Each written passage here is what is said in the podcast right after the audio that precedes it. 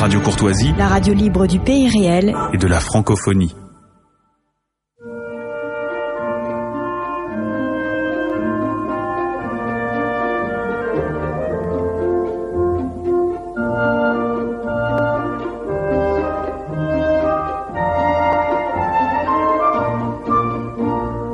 Ici Radio Courtoisie, la radio libre du pays réel et de la francophonie.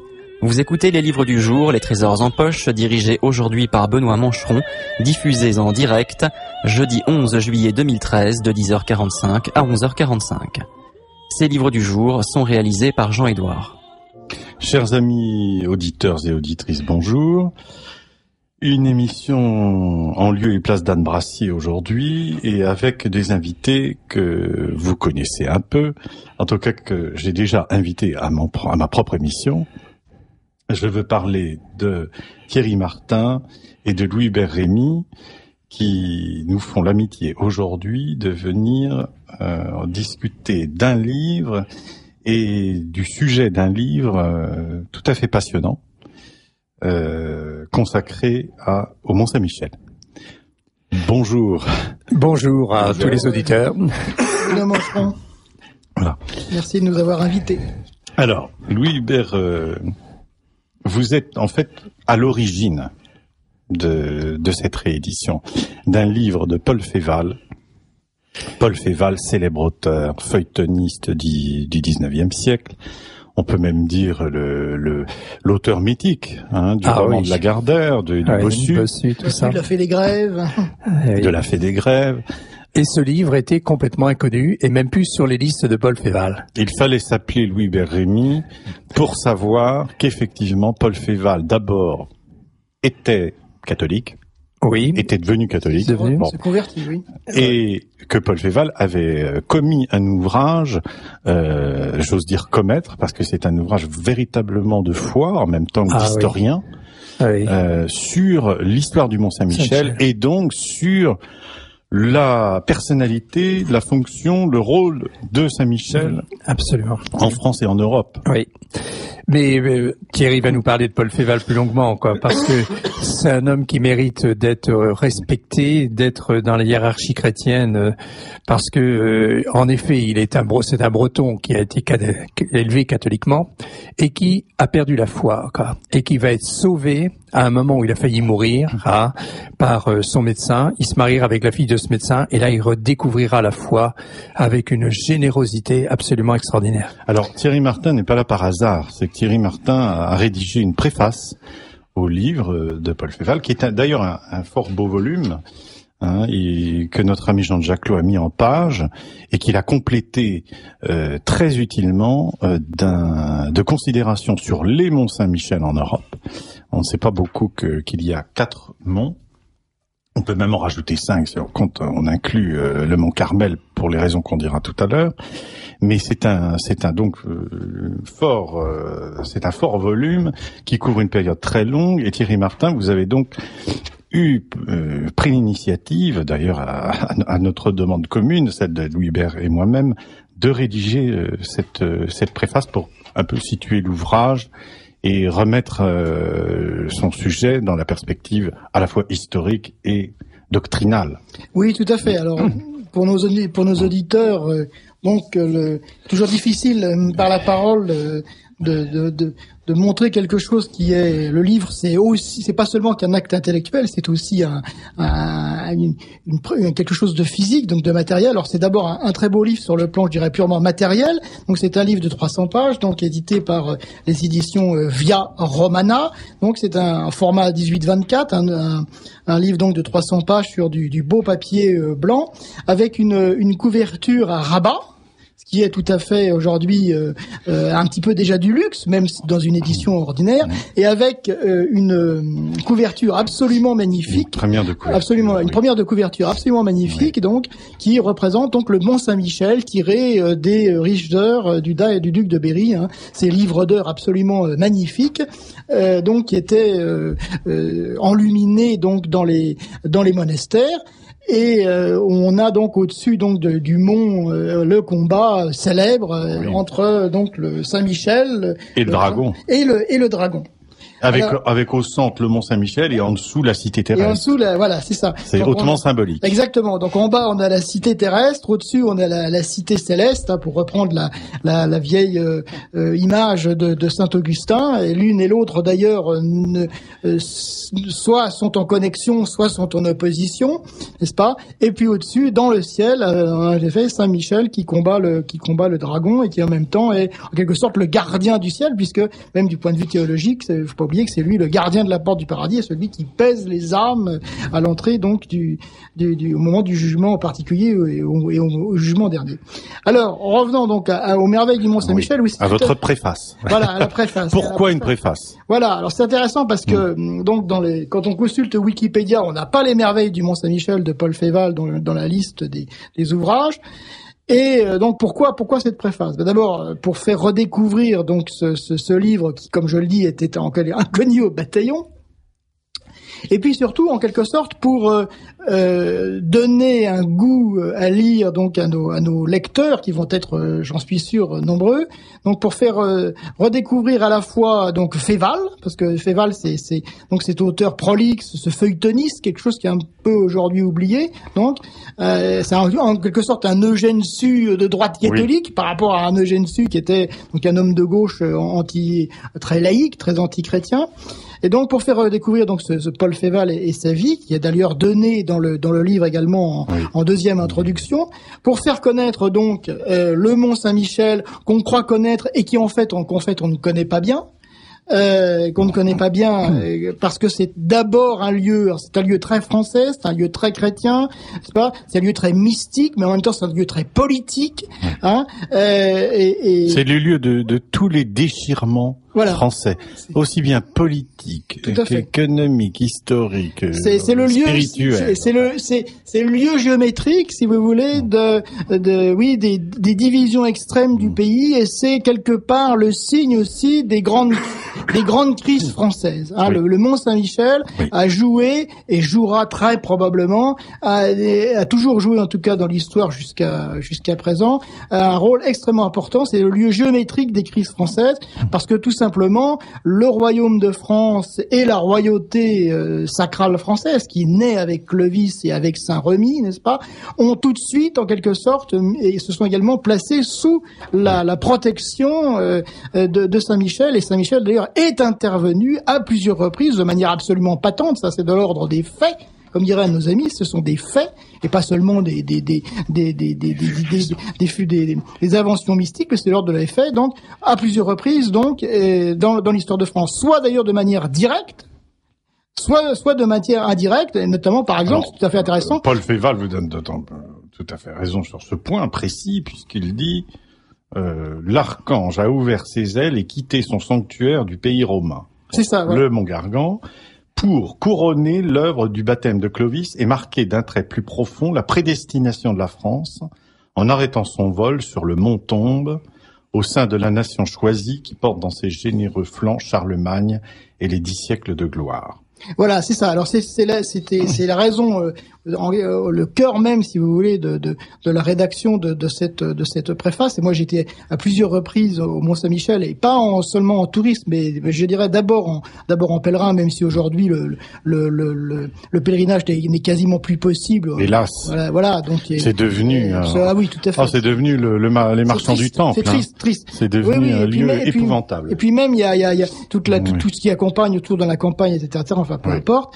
Et donc, euh, pour surtout pour pour bien faire comprendre aux gens qu'on est là, on est là en quelque sorte, on entre, si je puis dire, dans une un peu une troisième dimension. Hein, de la politique et, et de la et de la religion catholique, si vous voulez, n'est-ce pas? C'est véritablement ce surnaturel incarné dans l'histoire de France, n'est-ce pas? Cette action directe, si vous voulez, euh, et qui se manifeste de Dieu dans l'histoire. Cette irruption, de, Voilà, on peut dire, de la grâce dans l'histoire. Exactement, c'est ça. Oui. Hein et, et, et cette manifestation donc Alors, du ça- divin à travers et par la per- et par la personne, si je puis Oui. dire, euh, de, de, de l'archange Saint Michel. Hein, par exemple, ce- ce- pour ne citer que cet exemple, l'archange Saint-Michel était auprès d'Henri IV le jour de son sacre, ce qui est tout à fait, ce qui peut paraître assez étonnant. Euh, Saint-Michel, c'est aussi celui qui va instruire, n'est-ce pas, euh, Sainte Jeanne d'Arc. Hein et au moment d'ailleurs, euh, et d'ailleurs il y a des choses, Féval a, a, fait un travail de recherche absolument, absolument remarquable. Et c'est ce qui est d'ailleurs d'autant plus intéressant dans ce livre, c'est à la fois son côté catholique, bien entendu, voilà. son côté, c'est la plume, la plume de, de Paul Féval est tout à fait remarquable. Mais ceci, c'est un livre scientifique, voilà, un vrai livre d'historien. Exactement, parce qu'on on nous a habitués à la, la, bibliothèque nationale, archives d'Avranches, voilà, archives du diocèse de Coutances. L'histoire, l'histoire se veut critique avec la, la, critique des sources, etc. Et bien là, précisément, on est allé aux sources, des sources qui aujourd'hui, pour certaines, ont été euh, détruites, notamment euh, par les bombardements anglo-américains qui ont, comme on le sait, rasé la Normandie. Et c'est peut-être pas tout à fait le, le, le, fait du hasard, mais c'est donc nourri d'une critique historique, d'une recherche des sources extrêmement, extrêmement importante, et qui donne précisément à ce livre son prix. Hein, voilà. Et donc c'était vraiment, c'était, c'est vraiment cela que qu'il fallait faire passer. Voilà. Hein, qui sa valeur hmm. intellectuelle ou son prix intellectuel, bien entendu. Alors, avant qu'on évoque la figure de Saint-Michel avec Louis Hubert, ce sera la deuxième partie de l'émission, hein, puisque vous nous entretenir de ce qu'est le charisme propre à Saint-Michel Archange. Euh, je vous propose d'entrer dans quelques aspects du livre. Oui, tout à euh, fait. Alors, on ne peut pas euh, évoquer évidemment l'histoire du Mont sans euh, parler de l'immense figure de Saint Aubert.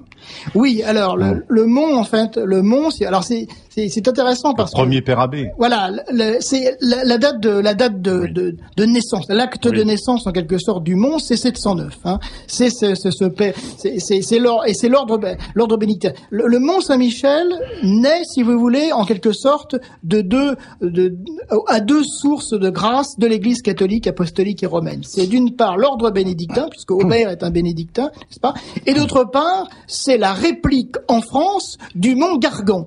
Donc, si vous voulez, le Mont Saint-Michel euh, est doublement romain. Ça, c'est vraiment quelque chose de très très très important. Hein. Et donc, le, son acte de naissance, donc c'est ce moine Aubert, non, qui euh, euh donc décide un alors qu'il s'intéresse absolument pas à, voilà. au mont, est réveillé par des songes à plusieurs reprises. Il a, il a, il a par trois fois donc des des, des, visions en quelque sorte qui lui dit qui, qui lui disent euh, va donc euh, installer sur le sommet de de cette montagne qui est qui est tout à fait étonnante, c'est-à-dire en pleine mer tout jeune, il a 60 ans. Oui, c'est ça. Il, hmm. donc va, va, installer sur cette montagne en pleine mer, montagne qui d'ailleurs était un mont qui, qui euh, dominait en fait à l'origine une forêt, puisque c'est une forêt qui a été envahie par la mer. Et Féval donne même les preuves scientifiques. Et alors, enfin, tout à fait extraordinaire. Je veux dire, c'est moi j'ai découvert à la place des marais. Euh, Exactement. J'ai découvert. C'était une forêt. Euh, Exactement. J'ai découvert complètement ces choses-là. Et donc, euh, il lui, le, il lui, donc ses visions lui disent, n'est-ce pas, va installer donc un, un monastère sur le sur ce pic ce pic, euh, ce pic de, de, qui émerge de la mer, n'est-ce pas? Et, alors évidemment, il est un peu, il d'abord, il veut éprouver, bien entendu, comme le dit saint Paul, éprouver les esprits s'ils sont véritablement de Dieu. En plus, il se voit mal euh, euh, sur un, en pleine mer, sur ce pic qui émerge, transporter des grosses pierres. C'est un homme pratique aussi, hein et donc il résiste. Et alors, il résiste tellement que à un moment, Saint Michel, en quelque sorte, s'énerve, n'est-ce pas? Et il, il apparaît lui-même.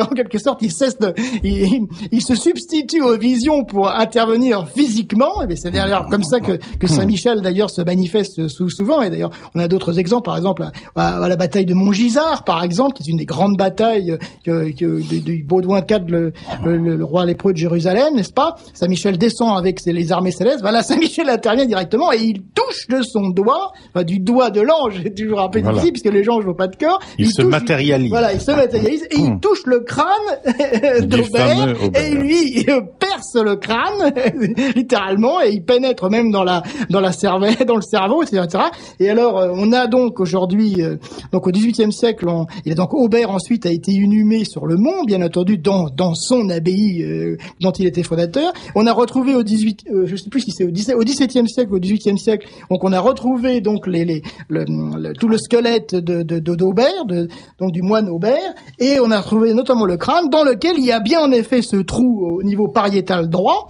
n'est-ce pas? Et alors, euh, c'est à la page 64 du livre, et il y a donc eu une analyse, bien entendu, médicale, comme quoi la, la, la foi et la science ne sont loin d'être opposées, mais au contraire convergent, convergent euh, euh, toujours. Et donc, euh, un médecin a donc constaté donc ce, ce trou, et qui est évidemment euh, inexplicable et qui aurait dû normalement entraîner la mort. Or là, Aubert n'est pas mort du, Du doigt de Saint-Michel. Voilà. Mais celle-là, ça a provoqué donc un, un pèlerinage au, au Mont Gargan. Voilà, c'est ça. Donc, Hein euh, il a envoyé des. Enfin, des- Alors donc à la, à la suite donc quand il, donc quand il comprend qu'il faut en quelque sorte se, se bouger si je puis Oui. dire donc euh, il envoie donc euh, un certain nombre de moines donc une euh, au mont au mont Gargan donc ils vont qui vont mettre deux ans euh, enfin une, une bonne année plus presque 18 mois pour revenir donc alors au mont Gargan on sait que Saint Michel donc est, est apparu n'est-ce pas? De, et il a demandé donc qu'un- Une parcelle du vêtement écarlate laissé par Saint Michel lors de son apparition, ainsi qu'un fragment du marbre sur lequel il avait Voilà. Se rendre visible. Donc, Ils sorte, reviennent avec cela. Voilà, c'est ça. Alors, c'est avec un certain nombre de livres aussi enluminés, Voilà. etc., etc., avec un certain nombre d'objets liturgiques. Donc, en quelque sorte, donc, si vous voulez, le Mont Saint-Michel est, est à la fois un peu le, le, le fils du Mont Gargan, mais il va prendre beaucoup plus que le Mont Gargan une importance euh, nationale et même et même universelle. Hein. Et donc, euh, le, Il va être encore en, en quelque sorte l'épée de la foi. euh, voilà, c'est ça. C'est ça. L'épée. Euh, l'épée. le- le- donc le, le mont, le mont Saint-Michel donc va euh, tout de suite en quelque sorte entrer. Euh, à la fois, ça va être un, un lieu de foi, si vous voulez, une de ces, une de ces collines où souffle l'esprit, comme comme dit euh, comme dit Barès. Hein, mais en même temps, euh, il va entrer, je dirais, dans la mystique nationale. Hein. Voilà. Euh, voilà. Léon Gauthier parle de la religion nationale. Oui. Le pape, le- le- les papes Pie IX, Léon XIII, Saint Pie X, qui sont les grands papes le- de, de l'antilibéralisme à la jointure du à la fin du 19e et du début du 20e, parlent souvent de l'alliance de la religion et de la patrie. Ça revient 30 fois, par exemple, dans les actes des, actes du Saint-Siège Pie X. Chaque fois qu'il avait un pèlerinage de, de laïcs, il parlait donc des défendait et, et hum, pour la, la religion et la patrie. Eh bien, le Mont Saint-Michel est en France, bien entendu, cette alliance mystique de la religion nationale, n'est-ce pas, qui unit donc la religion et la patrie. Et comment ça va se produire? Ça, c'est extrêmement intéressant pour la suite euh, de notre de notre émission et la suite de ce que doivent savoir les lecteurs. C'est qu'en fait, vous avez euh, une incarnation. Parce que c'est vraiment, c'est vraiment comme ça. Le catholicisme est, le catholicisme n'aurait-il pas les preuves de la vérité par le fait que son fondateur est Dieu, mais il aurait quand même les preuves en quelque sorte de son, de sa vérité parce que c'est une religion incarnée, n'est-ce pas? Hein, Et une, religion incarnée et qui, et qui tire vers le haut, qui élève au plein sens du terme ses, fidèles, si vous voulez. Et là, euh, le Mont Saint-Michel est vraiment l'incarnation en quelque sorte de la religion catholique dans dans le fait français, dans le fait historique. Et ça va, ça repose sur quelque chose de tout à fait précis, qui sont des actes juridiques d'ailleurs, parce qu'aujourd'hui on aime bien le droit, la jurisprudence, la législation, etc., etc.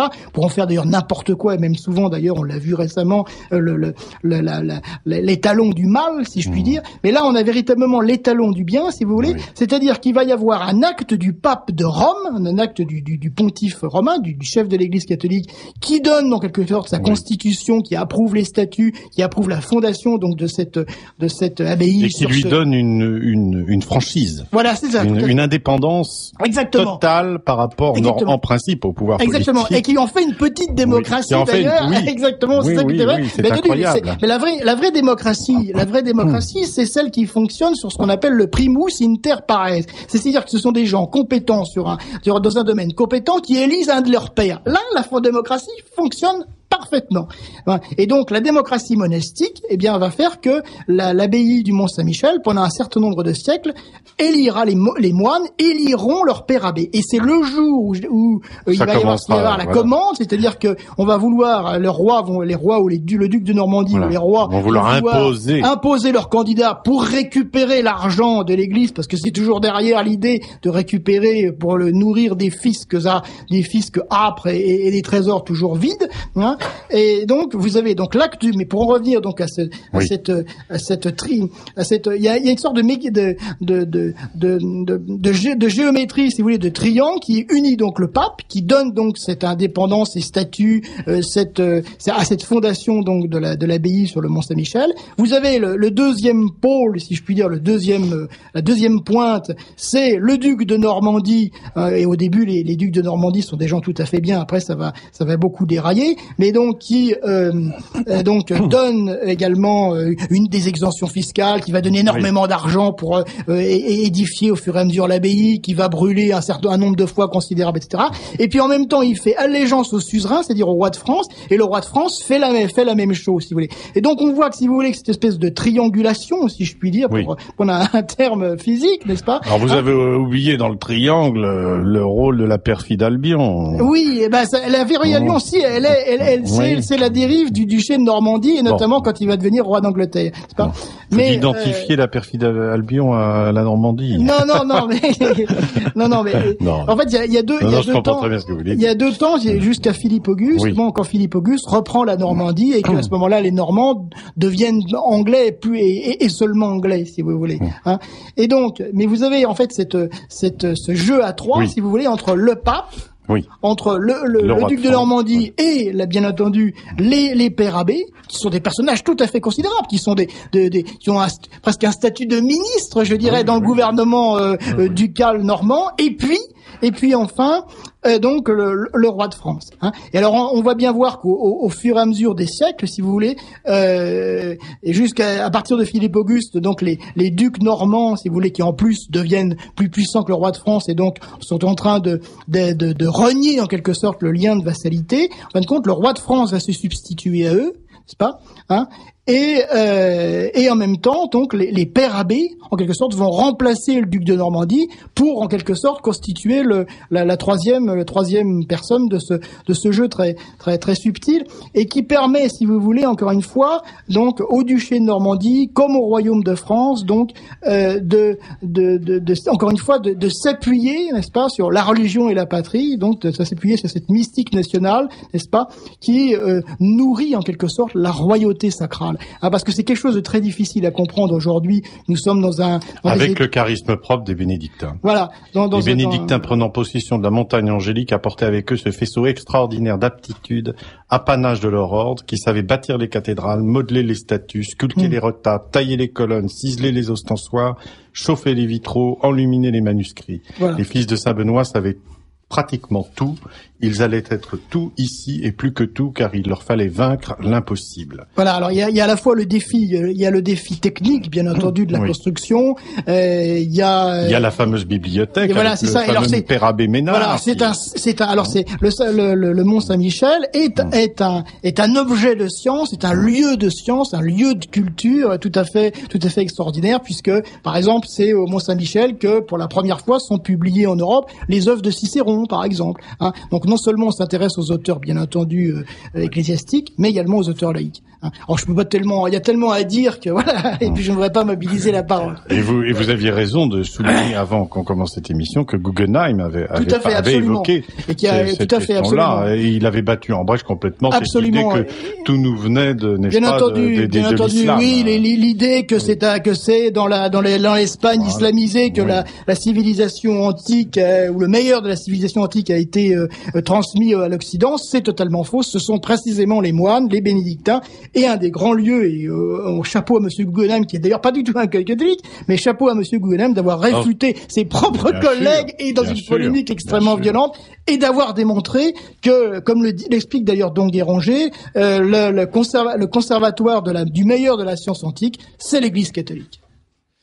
Alors, euh, avant peut-être d'aborder des questions plus historiques, notamment d'évoquer un peu la guerre de Cent Ans et, et la Révolution, bon, on pourra pas évidemment faire tout le... Parce qu'il y a aussi l'épisode de Sainte-Jeanne d'Arc. Bon, on, on va interroger quand même Louis Hubert euh, Oui. sur cette question. Et Louis Hubert voulait et tenait, à juste titre, à nous rappeler le, on peut dire, la- le charisme propre à l'archange Saint-Michel.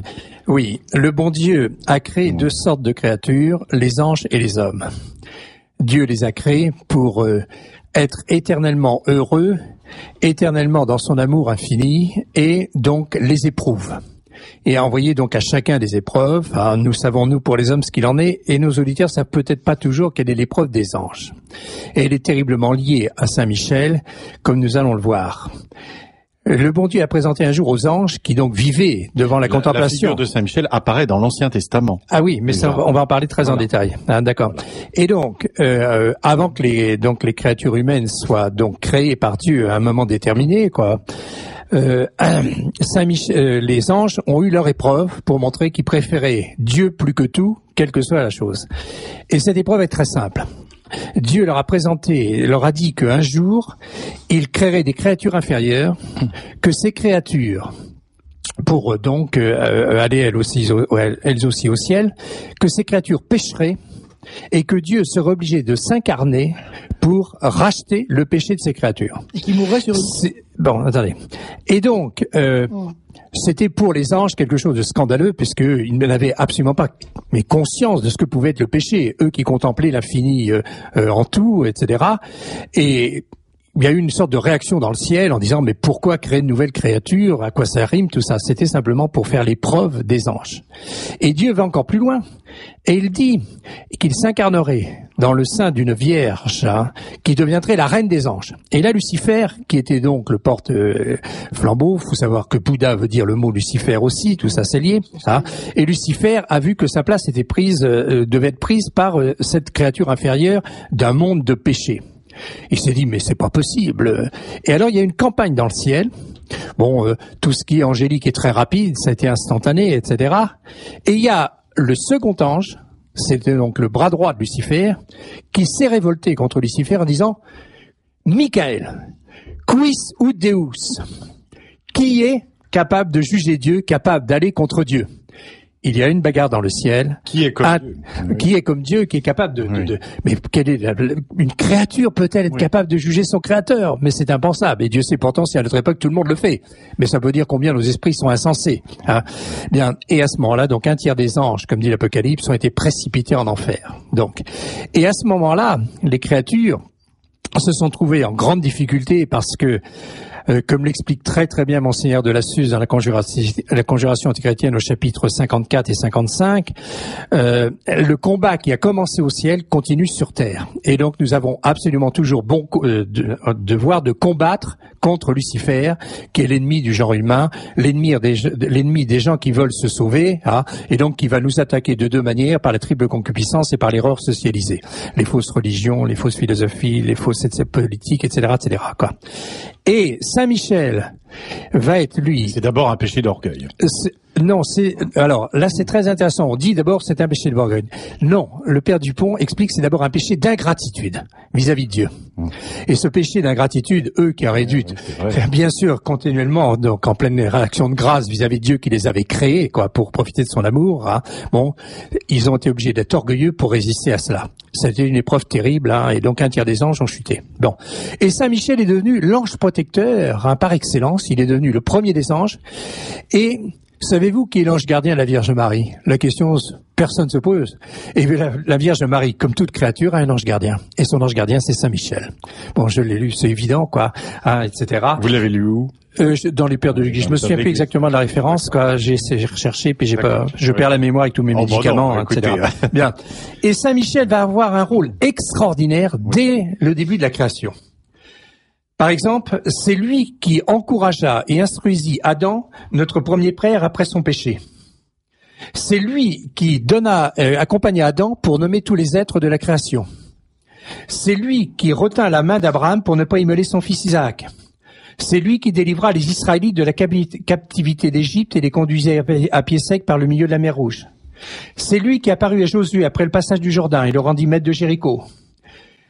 Euh, il transporta Enoch dans le paradis terrestre pour attendre la fin du monde et le temps du dernier jugement. Il conserva l'arche de Noé après l'avoir rempli d'animaux de toutes sortes d'espèces. Il lutta contre Jacob, le bénit et le préserva des embûches de son frère Ésaü. Il donna la loi à Moïse sur la montagne du Sinaï. Il extermina Corée, Dathan et Abiron. Il empêcha le faux prophète Balaam de maudire le peuple de Dieu. Il se fit voir à Gédéon et l'anima à combattre contre les Mandianites. Il rendit David victorieux de Goliath et le délivra de la persécution de Saul. Euh, Enfin, don, ça, don de on Moléon, n'en finit pas. le don de Moléon. Oui, j'arrête là. Non, hein. non, non, non, non. je cite simplement donc euh, des références données dans les bollandistes. hein. Oui. Donc, ce sont des références sérieuses hein, de tout à tout l'heure, ça. je vous titillais un peu sur l'Ancien Testament, là, on est voilà. dedans. Euh, Et donc, bon, il délivra le peuple juif de la captivité de Babylone. Il conserva la pureté de Judith dans le camp de l'Orphène. Il ordonna à Saint Gabriel d'expliquer à Daniel le mystère du sacrifice per- perpétuel. Il transporta Habacuc par les cheveux hein, pour euh, nourrir euh, Daniel. Il parut au milieu des trois enfants de la fournaise de Babylone. Il fortifia les Maccabées. Voilà. Et donc Saint Michel il a, même un rôle au calvaire. il est- alors il a soutient les saintes femmes. Voilà. Euh, et, donc, il apparaît aux, aux, aux saintes femmes et surtout à Marie-Madeleine. Il commanda à Saint-Philippe Diacre de s'approcher du chariot de l'eunuque éthiopien. Il apparut à Corneille. Il délivra Saint-Pierre des prisons d'Hérode, etc., etc. Saint-Michel a été le protecteur de la synagogue. Il n'est pas moins le protecteur de l'Église de Jésus-Christ. Bien. Et là, j'aimerais savoir d'ailleurs ce que la synagogue enseigne sur Saint-Michel. Et enseigne-t-elle encore ce lien qui nous Oui. unit terriblement dire la synagogue autour de. Saint-Michel, la synagogue actuelle, pareil. Et je voudrais souligner pour nos auditeurs quelque chose qui me paraît très important dans Saint-Michel. Saint-Michel est un guerrier. Parce marrant. que la vie de toute créature est une guerre. Nous sommes dans l'église militante. Nous l'oublions tout le temps. Nous sommes venus, devenus dans un monde complètement efféminé, un monde complètement édulcoré, et nous n'avons plus du tout le sens du combat. Et nous ne formons même plus des chrétiens combattants. Euh, des combattants de la foi, on- tous les évêques devraient être des combattants de la foi, nous n'avons pas d'évêques combattants de la foi. Ah, nous avons des distributeurs de sacrements, nous avons des consommateurs de sacrements. Eh bien, Saint Michel nous rappelle qu'il est Du moins, le on en a chef, très peu. on a très, ou très peu, bien, que nous sommes dans une guerre éternelle, la guerre entre le bien et le mal, le vrai et le faux. Et ce qui fait que lorsque nous voulons défendre le bien contre le mal, le vrai contre le faux, il faut s'appuyer sur Saint Michel et s'appuyer sur la démocratie ou s'appuyer sur les droits de l'homme ou s'appuyer euh, sur les bonifrigiens ou s'appuyer, c'est sûr d'aller dans de faux combats et dans de fausses victoires.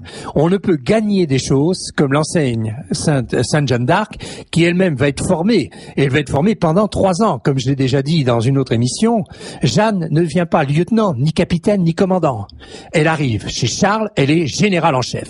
Elle a été formée par Saint-Michel, général en chef, donc des armées célestes.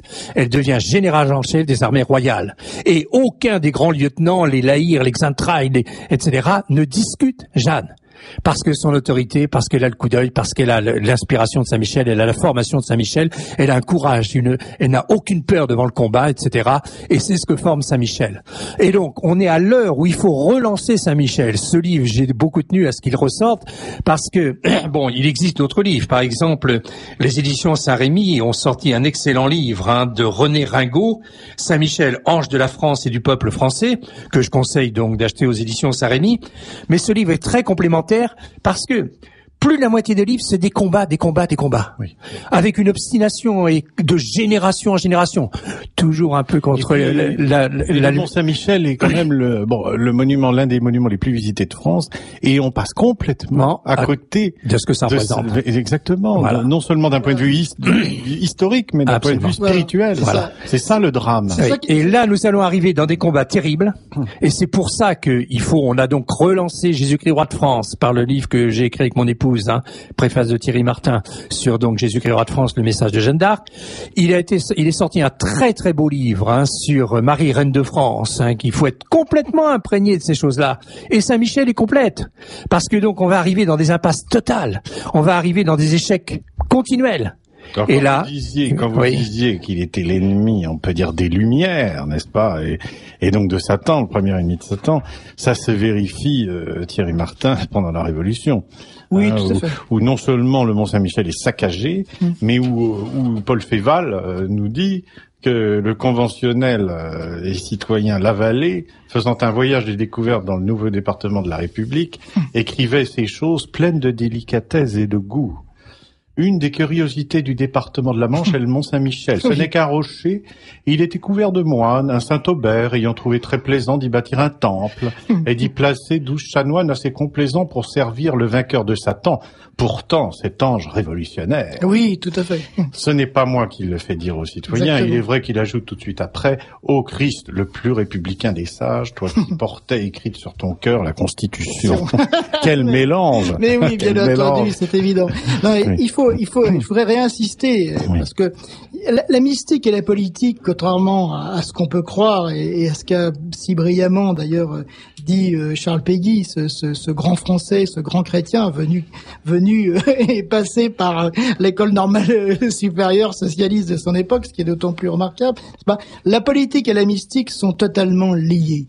Et refuser, refuser l'une et refuser l'autre, c'est, c'est comme l'a bien expliqué la- l'ami Louis Hubert, se condamner à la, non seulement à l'impasse, mais à l'échec. Et Dieu sait si toutes les tentatives de restauration nationale, je mets ça entre guillemets, je ne, euh, je ne parle pas d'un mouvement, je parle d'une, d'une démarche politique. Toutes ces tentatives de restauration d'hier, d'aujourd'hui, peut-être de demain, sont, se sont révélées à la fois des impasses, des échecs, et pour certaines même des, échecs tout à fait sanglants. Je parle en particulier à l'affaire de l'Algérie française, qui, dont la, ma, famille a beaucoup donné et beaucoup souffert dans, dans cette affaire. Et ce qui est intéressant, c'est que pour revenir donc à, à Oui. Paul Féval aux merveilles du Mont Saint-Michel, puisqu'on est là pour cela, n'est-ce pas Ce qui est intéressant de voir, c'est la couverture, et je crois que vous êtes en partie, la- ou peut-être même totalement à l'origine du choix, c'est qu'en fait cette couverture, donc avec en bas la cité terrestre, au milieu la merveille, parce que l'abbaye de de l'abbaye du Mont Saint-Michel est surnommée la merveille, et, et tout en haut euh, Saint-Michel dans le ciel. euh, tapant, si je puis dire, le, dragon, comme on dirait aujourd'hui, eh bien, c'est véritablement bien l'image de cette alliance du mystique et du politique, n'est-ce pas? Parce que dans les évangiles, euh, il est bien dit que le combat que tout chrétien militant, un militant, ça veut dire en latin classique le soldat et en latin médiéval le chevalier. Et tout cela n'est pas totalement le fait du hasard, bien entendu. Pas? Nous sommes, nous sommes dans un combat et dans un combat qui est un combat naturel, un combat matériel, un combat physique. Et Dieu sait si le Mont Saint-Michel a été l'objet d'attaques physiques, militaires, etc. Et en même temps, c'est un combat mystique, un combat contre des ennemis visibles sur lesquels on peut taper, sur lesquels on peut tirer, si je puis dire, mais également des ennemis invisibles et qui sont beaucoup plus dangereux et qui sont bien entendu les démons, lesquels ont été vaincus une première fois précisément par les anges sous le commandement de Saint Michel. Mais ce qu'il faut bien, c'est ce qu'il faut bien comprendre, c'est que tous les combats que mène le catholique, que mène le, militant chrétien, si je puis dire, au sens euh, théologique du terme, ce- c'est un co- c'est un combat en esprit et en vérité. C'est-à-dire et en esprit et en vérité. Et les deux mots sont extrêmement importants en quelque sorte. Et c'est 50-50. Ils constituent les deux les deux jambes, si vous voulez, du combattant. La première jambe, c'est la jambe de la vérité. C'est-à-dire qu'il faut qu'il qu'il faut et la vérité, c'est qui? C'est très simple. La vérité, c'est notre Seigneur Jésus-Christ incarné. Donc quand on n'est pas dans la vérité de notre Seigneur Jésus-Christ, quand on ne replace pas la politique dans l'optique évangélique et le code politique de la société chrétienne, contrairement à ce que disent beaucoup d'ailleurs, c'est pas le décalogue, ce sont les béatitudes, ce qui est beaucoup plus difficile à atteindre et beaucoup plus exigeant. Et d'ailleurs, c'est bien ce que dit saint Augustin. Eh bien oui, bien entendu, ce sont les Ça béatitudes. n'est pas qu'une loi négative. Non, et bien entendu, parce que le décalogue, en effet, bon, oui, etc. Ah bah oui, je, je je pique pas la femme de mon voisin et je mets pas la main dans la ca- caisse de mon patron. droit donc je suis- naturel. donc je suis un bon catholique. Non, c'est pas ça être catholique. Donc le code de la société euh, chrétienne, et d'ailleurs c'était comme ça que c'est signé au Moyen Âge, ce sont les, le béatitudes. Et, et- et les béatitudes nous, nous sont données par notre Seigneur Jésus-Christ. Notre Seigneur Jésus-Christ incarné. C'est le code entre. Jésus-Christ n'est pas un réformateur politique. C'est pas Luther ou c'est pas Mahomet. Mais à travers les béatitudes, il nous a donné d'une certaine façon non Un pas esprit. voilà, le, les principes de la société chrétienne, non pas un code politique stricto sensu, c'est pas la charia bien entendu, mais les principes même de la société chrétienne. Donc ça c'est la première jambe, c'est la jambe de la vérité. Et puis il y a la deuxième jambe qui est la jambe de l'esprit. Et encore une fois, et l'esprit ça veut dire quoi? Ça veut dire qu'on ne combat pas de manière différente que Jésus-Christ lui-même a combattu. C'est-à-dire qu'il suffit, pas, il suffit pas de dire bon d'accord, j'ai compris, j'y vais. Non, il y a aussi une méthode. Hein. Il y, a, il y a un mode d'emploi. Et ce que donne le Mont Saint-Michel, et ça, je crois que les, il y, a, il y a- il y a plusieurs niveaux de lecture dans ce dans ce livre de Paul Féval, si vous voulez. Et les lecteurs auront, auront vraiment le choix de le lire en quelque sorte.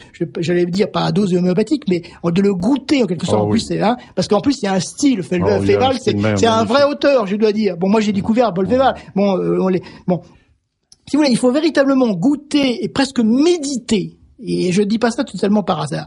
Parce qu'en fin de compte, le combat, il y a un mode d'emploi du combat catholique. Et il s'engage comment, c'est très intéressant de voir comment ça fonctionne le combat. Notamment dans les sièges. Je pense en particulier euh, toutes les tentatives anglaises. Mais les tentatives, à mon avis, les plus intéressantes, en tout cas en ce qui me concerne, c'est les tentatives protestantes. Parce que l'anglais, après tout, je vais être peut-être un La peu guerre de provocateur. Cent Ans, ça oui, vous semble... mais après tout, bon, l'anglais, oui, il, il servait, il servait sa nation. Oui. On, on peut Oui, lui. Bah oui, bah c'est vrai. Euh, Le problème, le problème, mais oui, pour, pour- le problème pour un patriote, c'est pas de reprocher, de, de reprocher à l'autre sa force, c'est de se reprocher à lui-même sa faiblesse. Et après tout, l'anglais faisait son boulot. Les protestants, et c'est les protestants français cette fois-ci. Là, on est dans une guerre civile et dans une guerre religieuse. Et là, véritablement, apparaît cette vraie dimension du combat catholique. C'est-à-dire que, avant d'engager le combat, il y a d'abord le temps de méditation et de prière. Quel est l'esprit dans lequel je veux combattre? Ça, c'est très important. Pas, hein et, et ça se manifeste, par exemple, une fois, il y a eu un assaut des, des, des protestants. Ils ont, ils ont essayé de monter Oui. par le système de poulies qui permettait de passer les vivres de la, de la, de la ville jusqu'à l'abbaye, n'est-ce pas? Et puis ils y, ils, y, bon, peu importe, ils y arrivent, etc., etc.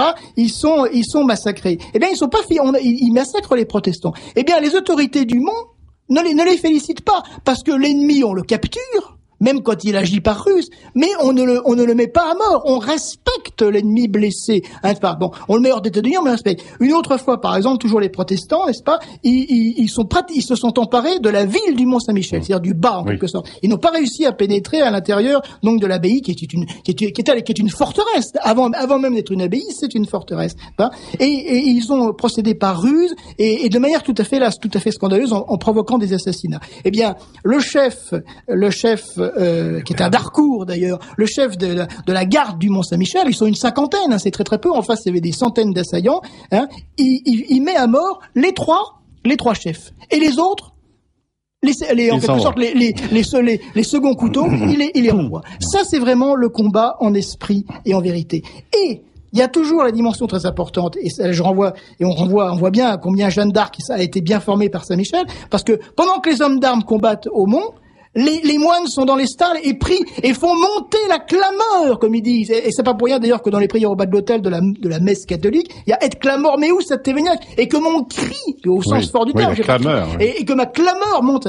Et donc, et à plusieurs reprises, d'ailleurs, les, les moines même s'installent dehors quand, il quand l'ennemi est très pressant, notamment au moment des, des, des, des, des, des assauts anglais, n'est-ce pas? Et ils crient vers le ciel. Et à ce moment-là, la situation se retourne. Notamment, il y a cette bataille absolument extraordinaire qui est une réplique de Patay, hein, le 17 juin 1431, alors que Jeanne d'Arc vient d'être euh, euh, mise à mort par, par les Anglais, pas? Sur la grève se déroule une immense bataille. Moi, j'ai découvert qu'il y avait eu une bataille qui aurait fait 20 000 morts anglais n'est-ce pas? Et et où et où les, Français étaient extrêmement peu. Ils sortent du, du Mont Saint-Michel, ils sont une cinquantaine, n'est-ce pas?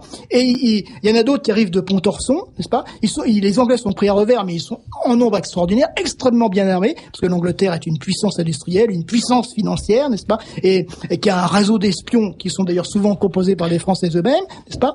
Et donc vous avez cette, cette immense bataille sur la grève, n'est-ce pas? Qui balaye les Anglais, n'est-ce pas? Et qui est en fait la réplique normande de la bataille de Patay, puisque vous savez que la bataille de Patay, c'est le 18 juin 1429, c'est le vrai 18 juin, n'est-ce pas hein? 3000 morts anglais, 5 morts français. Mais comment ça s'est passé? Toujours en esprit et en vérité. Parce que avant, d'abord, les gens combattent en état de grâce.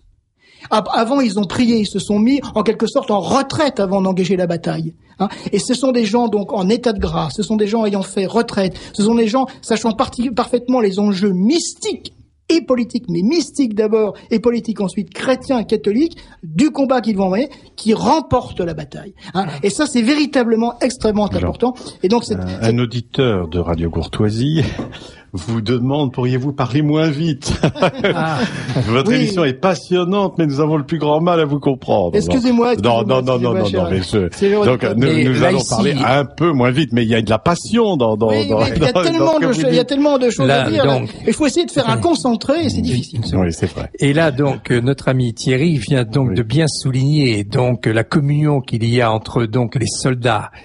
Et à ce moment-là, les puissances angéliques interviennent. voilà. Les puissances angéliques n'interviennent pas si le combat n'est pas tout orienté sur le combat de, de notre Seigneur, etc., Exactement, et les voilà. ennemis. Et si on se trompe hein, dans la grille ami-ennemi, si on se trompe dans l'approche du combat de la grille ami-ennemi, nous allons à la défaite, comme nous, ça nous est arrivé depuis 200 ans, 200 ans de défaite, de C'est défaite. C'est pour défaite. ça qu'on a eu la Voilà. révolution. Voilà, absolument. Alors quand on nous prêchera donc le véritable combat catholique, hein, bon, euh, peut-être que tout ça c'est un peu providentiel de Alors. redécouvrir ça à ce, mo- en ce moment. Le temps passe, mais j'aurais aimé, Thierry Martin, euh, avant que la conclusion revienne à, à notre ami Louis Hubert, que vous nous disiez un mot de ce que dit euh, la, la postface de- du livre à propos des fameux quatre monts, cinq Cinq. Parce que vous, me parlez- vous avez parlé de l'Angleterre, mais l'Angleterre, euh, le mont Gargan, on peut dire, bon, est, est- est- est le point de départ, mais euh, Saint, Saint Michael Mount, Oui, enfin, c'est ça. Voilà. en, en Angleterre, est parti du Mont Saint-Michel français. Voilà, tout à fait. Il a été détruit complètement, a été, Tout à fait. hein, c'est a été tout à fait. éradiqué par, euh, Tout à fait. par, Alors, en par fait- le En protestantisme, fait, enfin, par le chers, auditeurs, je vais essayer de parler Oui. pas trop vite, on est en même temps court. Mais mettez-vous dans, dans la tête, euh, ou si vous avez une euh, un planisphère euh, sous les, sous la main, mettez-vous bien. Donc, dans, mettez en face de vous donc l'Europe et le bassin méditerranéen. Imaginez donc que vous êtes, euh, vous avez une épée en quelque sorte, et vous mettez la, la, la- ce qu'on appelle la coquille en termes techniques, c'est-à-dire l'extrémité de la poignée, si vous voulez, n'est-ce pas, sur le mont Carmel. Donc, le mont Carmel, c'est euh, au nord de, Jérusalem. Et puis cette épée, donc vous la faites, euh, vous l'orientez donc vers euh, l'ouest. Elle va passer d'abord par le mont Gargan, qui est donc dans les Pouilles, voilà. donc grosso modo en dessous de Rome, si vous voulez. Donc la première apparition de Saint-Michel. Ensuite, vous montez dans la région de Padoue, à la Sacra di San Michele. Donc, donc c'est le deuxième point de passage de votre de votre épée, donc de l'épée de Saint-Michel. Troisième point de passage, c'est notre mont Saint-Michel, donc euh, en Normandie. Quatrième point de passage, c'est le Saint Michael Mount, donc qui est au sud, euh, enfin à l'extrême pointe de la Cornouaille, donc c'est le quatrième point de passage de l'é- de l'épée de Saint-Michel. Et le dernier point, c'est le Skellig Michael, donc qui est à la pointe euh, la plus occidentale de, de l'île, de la grande île euh, irlandaise. Alors ce qui est tout à fait intéressant, c'est que euh, bah, Sainte, mais Sainte Michael Mount, et qui est d'ailleurs en, quelque sorte une réplique du Mont Saint-Michel, mais sur le plan architectural, et le Skellig Michael, donc ont été protestantisés et grosso modo détruits et devenus des îlots déserts, en tout cas, euh, euh, voilà où il n'y a plus aucune activité, aucune dévotion religieuse dessus. Le Mont Carmel, on sait euh, dans quelle situation il est aujourd'hui, donc au milieu de, de, de- l'État en question. Et puis vous avez en fin de compte, tient tout tiennent toujours, donc le Mont Gargan, c'est-à-dire au sud de Rome, la Sacra di San Michele au nord de, Rome, au sud de Padoue, et le Mont Saint-Michel. Et donc vous avez cette immense épée, en quelque sorte, du, du, de- de- du prince des anges, du- de l'archange Saint-Michel, donc qui tient encore une fois et la France et Rome, et c'est tout à fait, euh, tout à fait symbolique. Et je vous recommande d'ailleurs de lire euh, attentivement euh, au bout de, tout au bout donc du, du Paul Féval, donc la postface donc de notre ami Jean Jacquelot sur euh, cette, cette gigantesque épée angélique de 4300 km de long, arche reliant l'Orient à l'Occident, mais aussi l'Ancien Testament au Nouveau, est destinée à répandre et à protéger la chrétienté des assauts de Satan. Petit détail, c'est sur le mont Carmel qu'eut lieu le grand défi entre les 450 prêtres de Baal et donc du démon et le prophète Élie. Ça n'est pas un hasard. C'est pas un hasard tout Ouais. ça. Oui, oui. oui. Saint- Saint- Saint-Michel, c'est vraiment ce pont, c'est vraiment cette, cette aide providentielle et physique, encore une fois, que Dieu donne, et à certaines conditions, plus exactement à ces conditions, n'est-ce pas, dans les combats que mène le, le- que mène l'homme, que mène le catholique terrestre. Alors, vous avez dû constater que Paul Féval cite très souvent Bossuet. Et en, en disant, en se- justement, en, en se réclamant de cette école providentialiste, cette école euh, de, de cette vision euh, mystique religieuse de l'histoire, cette conception religieuse de l'histoire. Et vous, je sais que vous aviez envie de développer un petit peu cet aspect-là, euh, Thierry Martin. Malheureusement, il nous reste très peu de temps. Est-ce que vous voulez ajouter un mot à ce sujet Oui, en fait, il existe, si vous voulez, mais je laisserai à, Louis Hubert en parler. Euh, il existe, si vous voulez, en fin de compte, dans euh, l'école, dans les écoles, euh, dans, dans, ce grand mouvement donc de restauration, voilà, dans ce grand mouvement de, restauration donc de de la de la religion nationale, comme disait Léon Gauthier, c'est-à-dire du gouvernement royal, reprendre le, titre de, de l'ouvrage de saint Thomas d'Aquin, Dirgimine Principum, donc du gouvernement royal. Et à partir du, livre que je recommande aussi, mais nos lecteurs vont être vidés, ils vont vider leur poche avec tous les livres cités, donc le livre de Raoul de, de Varennes, W-A-2-R-E-N, Les prétendants au trône de France. Donc a, en fait, il y a trois écoles royalistes, si vous voulez. Il y a l'école légitimiste, dont moi j'ai été un, militant pendant pendant longtemps, c'est pas? La branche aînée, les Bourbons, euh, comte de Chambord, etc., etc. Vous avez l'école orléaniste, qui est en fait un, une école révolutionnaire libérale dont on ne parlera pas, et euh, sur le plan euh, sur le plan philosophique. Et puis vous avez l'école providentialiste qui est en quelque sorte la moins connue et qui a un, éminentissime représentant personne de, du marquis de la Franquerie, de, de André de la Franquerie, euh, donc l'auteur du, du, fameux livre La mission divine de la France, n'est-ce pas? Et donc nous nous sommes, Louis Hubert et, et moi-même, donc en quelque sorte les, les très modestes, en tout cas en ce qui me concerne, les très modestes continuateurs de, ces, de cette école providentialiste qui, euh, en quelque fois, comme je le disais tout à l'heure, fait donc ce, ce, lien entre la mystique et la politique, n'est-ce pas? Fait la politique de Dieu. On peut faire la politique de Dieu. J'avais l'habitude moi de dire, à j'ai fait beaucoup de formations, et de dire mais c'est pas, euh, ça n'est pas euh, le, le, cardinal archevêque de Paris qui dit le taux de TVA, mais c'est pas le, le, ministre de la Justice qui apprend à Monsieur le curé à dire à dire à dire la messe. Donc école providentialiste qui, je passe la parole à Louis Hubert, donc ne se reconnaît pas dans un quelconque prétendant parce que ça, ça, dégénère en bagarre de prétendants, et en même temps qui, encore une fois, dit que nous, ce n'est pas la politique d'abord, c'est Dieu d'abord dans la politique, ce qui n'est pas la même chose. Oui. Et donc, ce ne sont pas, nous ne choisissons pas de prétendants, nous suivrons celui que Dieu choisira. Bon, ça a été le même problème sous Jeanne d'Arc, donc il y avait plusieurs camps, il y avait le camp de Charles VI, le camp des Anglais, le camp des Bourguignons, euh, et le tout, tout, tout petit camp de Charles VII du dauphin. Il y avait personne. Et donc Jeanne est arrivée pour dire c'est le vrai camp. Eh bien c'est le camp donc de Dieu qui avait qui avait donc dit à Jeanne de dire à Charles qu'il était le fils de son père qui devait être sacré. Et c'est donc c'est l'école providentialiste qui continue. Il y avait les Virions, les la franquerie évacuée. et donc voilà. terminer cette émission sans, sans dire qu'il y a des messages qui nous sont arrivés. On a parlé de perturbations sataniques de la part d'un groupe de femmes à la chapelle du Val-de-Grâce. Bon. Savez-vous qu'il y a un courant de tendance New Age néo-païen qui s'intéresse au Mont Saint-Michel et tente à évacuer la dimension chrétienne de ce lieu? Sur son bateau, Nelson disait la messe avant le combat. Oui, bien. Bon, c'est en marge de, de notre euh, euh, discussion. Euh, euh je profite de, quand même d'être ici pour dire que j'ai j'ai sorti un livre hein, aux éditions Saint-Rémy, mais vous pouvez l'acheter donc sur mon site aux ACRF boîte postale 2 44 140 Aigrefeuille où vous avez neuf de mes livres que j'ai mis donc sur le site.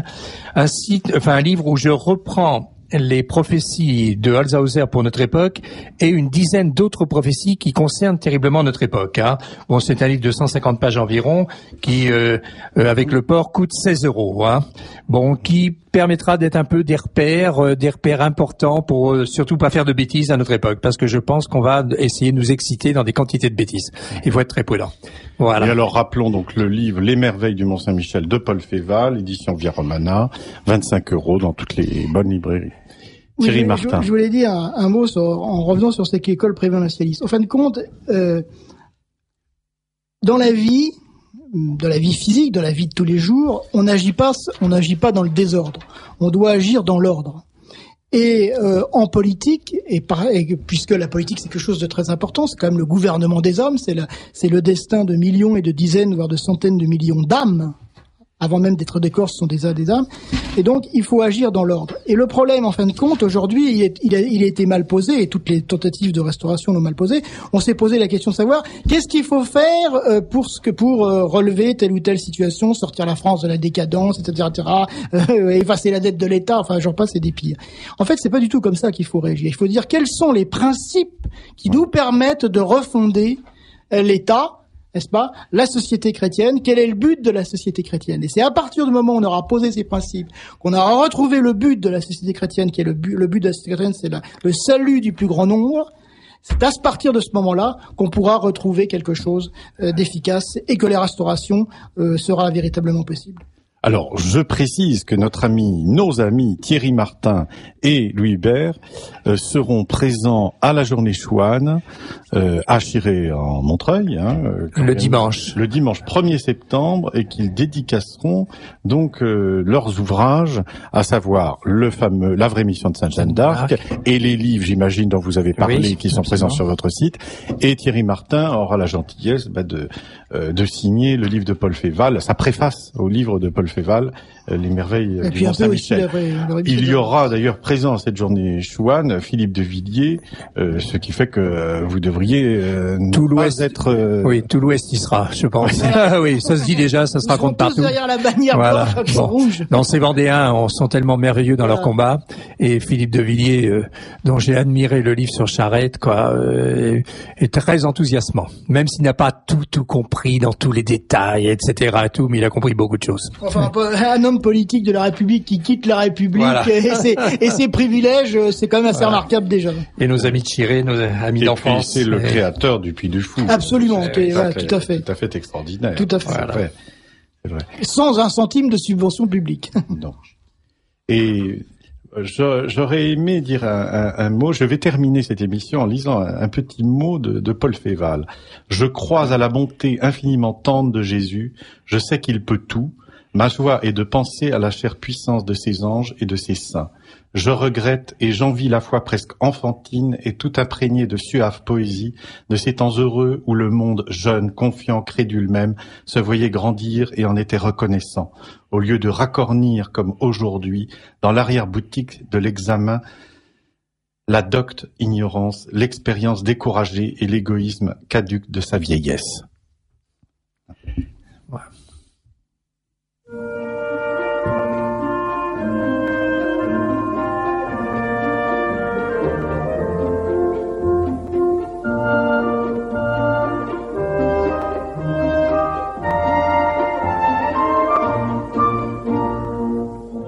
Ici Radio Courtoisie, la radio libre du pays réel et de la francophonie. Vous venez d'entendre les livres du jour, les trésors en poche, dirigés aujourd'hui par Benoît Mancheron, diffusés en direct, jeudi 11 juillet 2013, de 10h45 à 11h45. Ces livres du jour ont été réalisés par Jean-Édouard. N'oubliez pas que Radio Courtoisie est une radio culturelle associative. Afin de sauvegarder une indépendance absolue, Radio Courtoisie refuse toute ressource publicitaire. Radio Courtoisie ne vit que grâce à ses auditeurs. Aidez-nous à demeurer libre. Adhérez à notre association. Pour cette année, la cotisation minimum est de 40 euros. Envoyez votre chèque à Radio Courtoisie, 61 boulevard Murat, 75 016 Paris.